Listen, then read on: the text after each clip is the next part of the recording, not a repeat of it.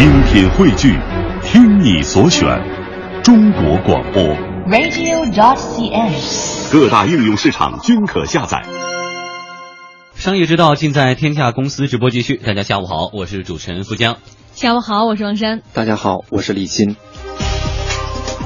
接下来这一时段呢，我们来关注滴滴快滴的合并传闻。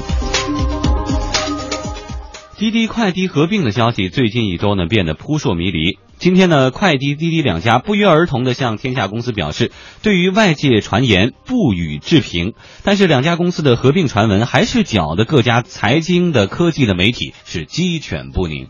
在二月九号左右呢，网传滴滴快滴将要合并，并在年前公布。尽管呢两家公司啊随后进行了否认，但是呢传言并未平息，反而是愈演愈烈。昨天晚上，《华尔街日报》报道，滴滴与快滴正在讨论合并事宜，合并后的公司估值呢为六十亿美元，而且阿里和腾讯最终持有股份可能会相同。一位业内人士今天向天下公司透露，两家合并的消息比较靠谱。呃，我我所知道的几个消息渠道，看上去这个消息靠谱的可能性比较大一点，我只能这么说了。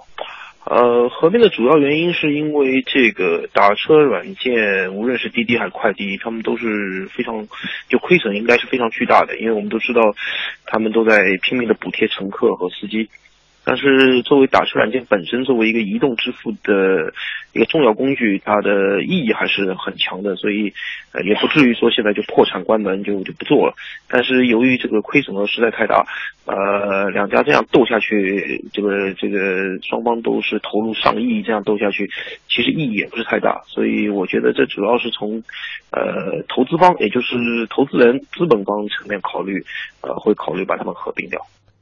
此外呢，一位投行圈业内人士今天告诉天下公司，目前滴滴打车正在进行尽职调查。一般而言，只有投资人在资本层面将要进行一系列动作之前，才会启动尽职调查。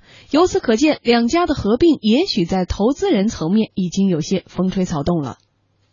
不过呢，有些蹊跷的是，在这次传言当中，似乎滴滴成了大赢家。有一家媒体指出，滴滴快滴的股权比例。实际呢，分别为百分之五十二对百分之四十八，滴滴比快滴呢高出了四个百分点。另外，滴滴创始人程维将出任新公司的 CEO，快滴公司的高管呢会套现退出。我们来看滴滴和快滴这个合并的这样的一个传闻，你说它要不可信吧？如果我们现在在这说，明天开始啊，太阳从西边出来，我相信大多数听众会嗤之以鼻。但之所以因为觉得肯定是不可能的嘛，太不靠谱了。但这个传言能传这么凶，说明它是有合理性和可行性的。但是呢，我们仔细又一想，好像又觉得不靠谱的成分也很多。理性判断是什么？呃，一般情况下看呢，比如说，如果它确实是《华尔街日报》的一个比较正式的新闻报道的话呢，有这么一个叫比较知名度极高的这种媒体做背书，那这件事儿呢，应该就不是空穴来风。那第二个呢，这件事儿呢，因为按《华尔街日报》说呢，在近几日有可能就会有一个确定性的这个消息公布。那么首先呢，呃，从正面判断和从反面判断，理由都很充分。这个如果把这个这个话题作为一个辩论的话题呢，其实正反方都有大量的论据来证明它是可行的。但总的来说呢，它首先是二马之间的问题，肯定此前投了那么多钱，对吧？二马其实到去年底到今年初，互相屏蔽、牺牲用户体验来互相屏蔽的这个事情还变得很激烈。那按这种按常理呢，不应该突然就变成有这种，就原来好像有不共戴天，哎，嗯、现在就变成化干戈为玉帛。但是在资本的这个规则下呢，没有什么是不可能的，因为无无无非就是利益最大化。很可能是投资人已经谈好了，你作为公司就执行就可以。而且显然它也不是阿里跟腾讯两家，比如中间涉及到大马锡，对吧？嗯中间涉及到软软银，还有一些投资方，那就是一个资本运作。对，在这种情况下呢，如果要是咱们时间充分，其实正反的理由能有很多。但是呢，现在看《华尔街日报》，往往还在财经这一块，其实可信度很高，至少它某种程度代表这个打车软件市场在近期内会有一个相对较大的这种整合。嗯，说实话，呃，知道这个新闻的由头，并不是通过哪个媒体，而是通过一个出租车的司机，一个的哥。前几天我打车的时候，一个的哥就问我：“嘿，你知道吗？说那个滴滴和快滴要合并了，你觉得合并的可能性有多大？可能是因为我打车要全网中央人民广播电台，他会不会觉得我是一个媒体？然后他的这个车上啊，就是滴滴和快滴两部手机。我说你用哪个？他说我都用。我说那你呃希望他们合并吗？不希望啊，说他们合并了之后，那就没人给我们补贴了，我就钱赚的少了。说合并有什么好处？对吧？对那何必要讨好这个用户呢？哎，这个就刚刚提到的，就是他们从那个前年底开始进行的这种烧烧钱大战呢，嗯现在形成一种局面，就是什么呢？在司机和用户这一方呢，其实他的忠诚度都不高，因为他两个都用，看谁谁给的补贴高，我就去谁那儿，那就意味着打到最后呢，两个人是以这种叫零和的这个关系。那发展到今天有一个说法，说不有个七亿吗？在那个滴滴是拿到七亿的这个这这个投资，投资嗯七亿按他的烧钱速度，好像就二百多天就能烧完，那已经烧了一年多了，下一步怎么办？一定要有一定的说法的。嗯。所以，结合刚才我说到这个出租车司机的观点，现在如果二，我们现在就大胆猜测两家真的是要合并的话，现在看来，对于出租车司机还有消费者，甚至说两家公司来说，您觉得各自的这个得到或者是失去又是什么？那这个结论是确定的，就是如果两家公司一合并，它首先形成的就是它的议价能力大幅提升。哎，但没有竞争的关系了，那么它对于出出租车公司、对于顾客，它都呃乘客。他都不用像原来一样，完全哎，他怕哎怕我稍微我如果削减了我补贴的数，从常态补贴变成随机补贴变成对讲，这种呢非常慢。因为去年也有一个两家其实很默契，在停止这种日常补贴的时候前后脚宣布的，所以呢这两家竞争对手之间，它确实有千丝万缕的这种叫市场同步的这个关联。嗯，那么接下来呢，我们就带领大家不妨大胆的猜测一下，如果两家公司哈，如果啊真的合并了，世界会变成什么样子？猜想一，当世界只有一款打车软件，监管部门会同意吗？虽然哈滴滴快滴均自称所占的市场份额为行业第一，但是不可否认，两家呢已经包揽了中国的打车市场。那么行业中的两大巨头合并是否会涉及到垄断问题，引起商务部的介入呢？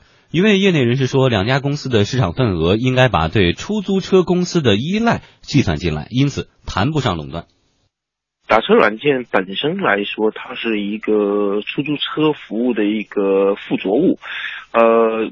其实这个市场它就算垄断又怎么怎么样？因为本质上出租车还是各个出租车公司的，它还是要和各个出租车公司进行博弈、进行合作方面的博弈。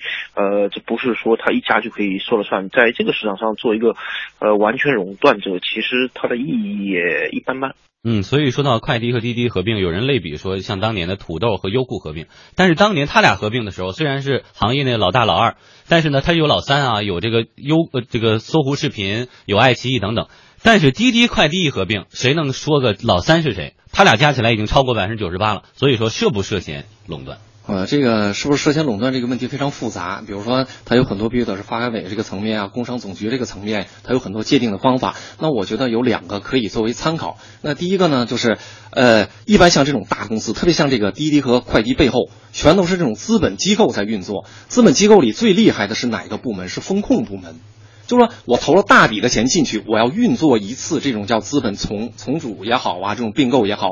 那事先如果连这个垄断这个他们都评估不了，因为他们有大量的这种资源，对政策的评估啊把握非常清晰。那如果没有相对咱比如说超过一多半的这个把握，他不敢运作这么大的事儿。这是当然这也是一一种猜想。第二个呢，刚才我说我觉得呢，就是咱们采访那位呃呃那提到的说，因为它有依赖性，所以不能算垄断。这个似乎呢在国外至少不太容易成立。为什么呢？你看美国和欧洲对微软的这个。对它这垄断认定就是很确定的。那微软也可以说，我 Windows 我自己不能存在啊，我依赖硬我得件啊放到哎电脑里。但事实上，垄断的这个不断的被确定，不断的有罚款。所以呢，在这个问题上呢，呃，有嫌疑，但是它确实还是要政策呃层面的这个确认。嗯，我们再来看看第二个猜想：当世界上只有一款打车软件的时候，老百姓会同意吗？对于打车软件的印象哈，很多人都停留在朋友圈里、微博上满天飞的优惠券。就红包嘛，是吧嗯，？如果两家变一变，还会有这样的优惠吗？业内人士说，优惠力度会大幅下降。那这个可能性是存在的，它的这个补这个补贴和让利会会蛮会下降蛮厉害。如果它还是保持原来的这样补贴，呃，它就没有合并的必要了。嗯，猜想三：当世界只有一款打车软件的时候，二马会同意吗？阿里的市值呢是数千亿的美金，腾讯的市值是过万亿的港币。那么问题来了，这两位大哥是缺钱了吗？好不容易抢了一个入口，瞬间又握手言和了。从烧钱的角度来说啊，两家互相烧钱、硬碰硬的应用呢，实在是不少。比如现在的红包大战。一位业内人士说呢，如果两家合并，就连用谁家的支付工具，这都已经是个难题了。这两家公司合并以后，它的股权安排了。如果按照传闻上来说的，什么一家占百分之五十多，一家占百分之四十多，哎，那看上去这个可能会两个支付工具都能用。如果说不是这样的，是一家占大头，还有一家占非常非常小头，那么可能只能用一个支付工具了。当然呢，还有一个结果就是两家并不牵手，日子像现在一样。又难熬又平静。问题是，如果两家都不牵手的话，日子还能像现在一样继续吗？这样的烧钱，这样的补贴，还有多少资本层面的投资人会支持这样的一种行为？是的，就是想继续呢，现在看起来比较难。因为我前两天看到一个新闻，其实说的也挺挺有意思。他说啊，有一个打打车的叫王王小姐，化名了哈。他说他还是一个有比较善意的、比较有爱心的。他收到很多这种滴滴快递给他那券嘛，打车那券，他自己又用不了，怎么办呢？他就给那个。他就订车，然后给司机通电话说：“你不用接我，我把那券就给你。”我其实没太想明白，因为我不经常用。但是呢，就是这样的话呢，司机相当于不用接这趟活，但是也拿到了这一趟的补贴，这个可操作性是有的吧？反正新闻是这么报的。那这个就意味着此前烧钱的有大量的这种钱呢，是投到了一种极其无效的这个方面，就是。不用形成这种支付习惯，不用形成这种服务关系，那么这个投入的钱就已经被比如司机啊、乘客就已经转化了。哎，那在这种情况下呢，他烧钱的力度又这么大，想继续下去应该不容易。嗯，这个例子呢不太了解哈，因为我们没有这么补贴过，没有这么。但是我觉得从最开始有了这种打车软件的时候，大家其实期待的是说，是不是能够改变现在人们的一种打车的习惯，从这种街头招手改为预约制，或者说因为这样的一种补贴，大家能不能产生一种用户的习依赖或者是粘性？因为某家，然后你就会经常的使用某家，出行的时候你就叫车，甚至于这样的一种出租车的新型的运载方式，能不能撬动现行的？这种出租车的这种垄断或者说体制的经营的模式，但现在看来，好像如果真的补贴停止的话，这些不仅没有改变，是不是还会回到原来？把现在这个改变是能看到的。我个人感觉就很明显，就你不用这个打车软件的话，你站在街上，你会发现大量的空车，你拦它不停，完了基本挥挥手，甚至有的停了问一下，说：“哎，你是谁谁谁吗？你是？”那那确实在，因为此前有人质疑，就改变了这种公平的打打车的这种秩序。因为好多人不会用这个变化，原来我其实没感受到，但是近大概两三个月感觉的很明确。所以让你不得不参与到互联网的生活。有人就要用了吗？就是那既然大家都用，我也用，我站在那就等我叫的这车。那有一天没有补贴了，没有这么多的贴补了，你就是还是实实在在掏那份打车钱，然后你只是要用一种新的方式来叫车，就是用互联网移动终端。你觉得这种改变已经在我们的生活中悄然发生了吗？现在看起来使用起来还是很便利，用户体验啊，包括产品，包括互联网的带宽越来越宽。理论上讲的这个打车的成功率，而且你也不用站在街上跟别人抢，有的时候比如你站在西单，前后都有人，哎，你还想维持一些风度，但是确实不行啊，因为离得很近，那个时候心里感觉不好。有这个没关系，你不用抢，人家不拉。说这是我叫的。呃呃，就是他不拉别人。所以说当初是不是有一种考虑，就是要解决打车难的问题？呃，当初只是看到就是所有像阿里啊，就 BAT，他都是说所有我携互联网之威，我能冲击传统的运营模式，我都去试。打车这一块，它是原来其实这个空间不大，但试着试着，他烧了这么多钱，把这个空间就给做出来了。嗯，那我们想象一下，未来在市场上，如果说只有一家超大型的打车软件公司快滴滴滴合并了之后，对用户而言。有可能呢，就是这个快滴滴，对，快滴滴。然后呢，用户而言，可能补贴就没有了，司机也没有了。对这个市场还会有什么样的变化？它理论上呢，互联网的这个事儿呢，它运营是一个多层面运营，所以呢，到时候就看，比如说，当他拿到了这个议价权甚至定价权之后，他的收入来源，比如说通过流量、广告，是不是都有可能？他如果有其他的运营的策略的话，他这方面的利益还有一部分会保留。嗯，好，谢谢李欣带来的点评。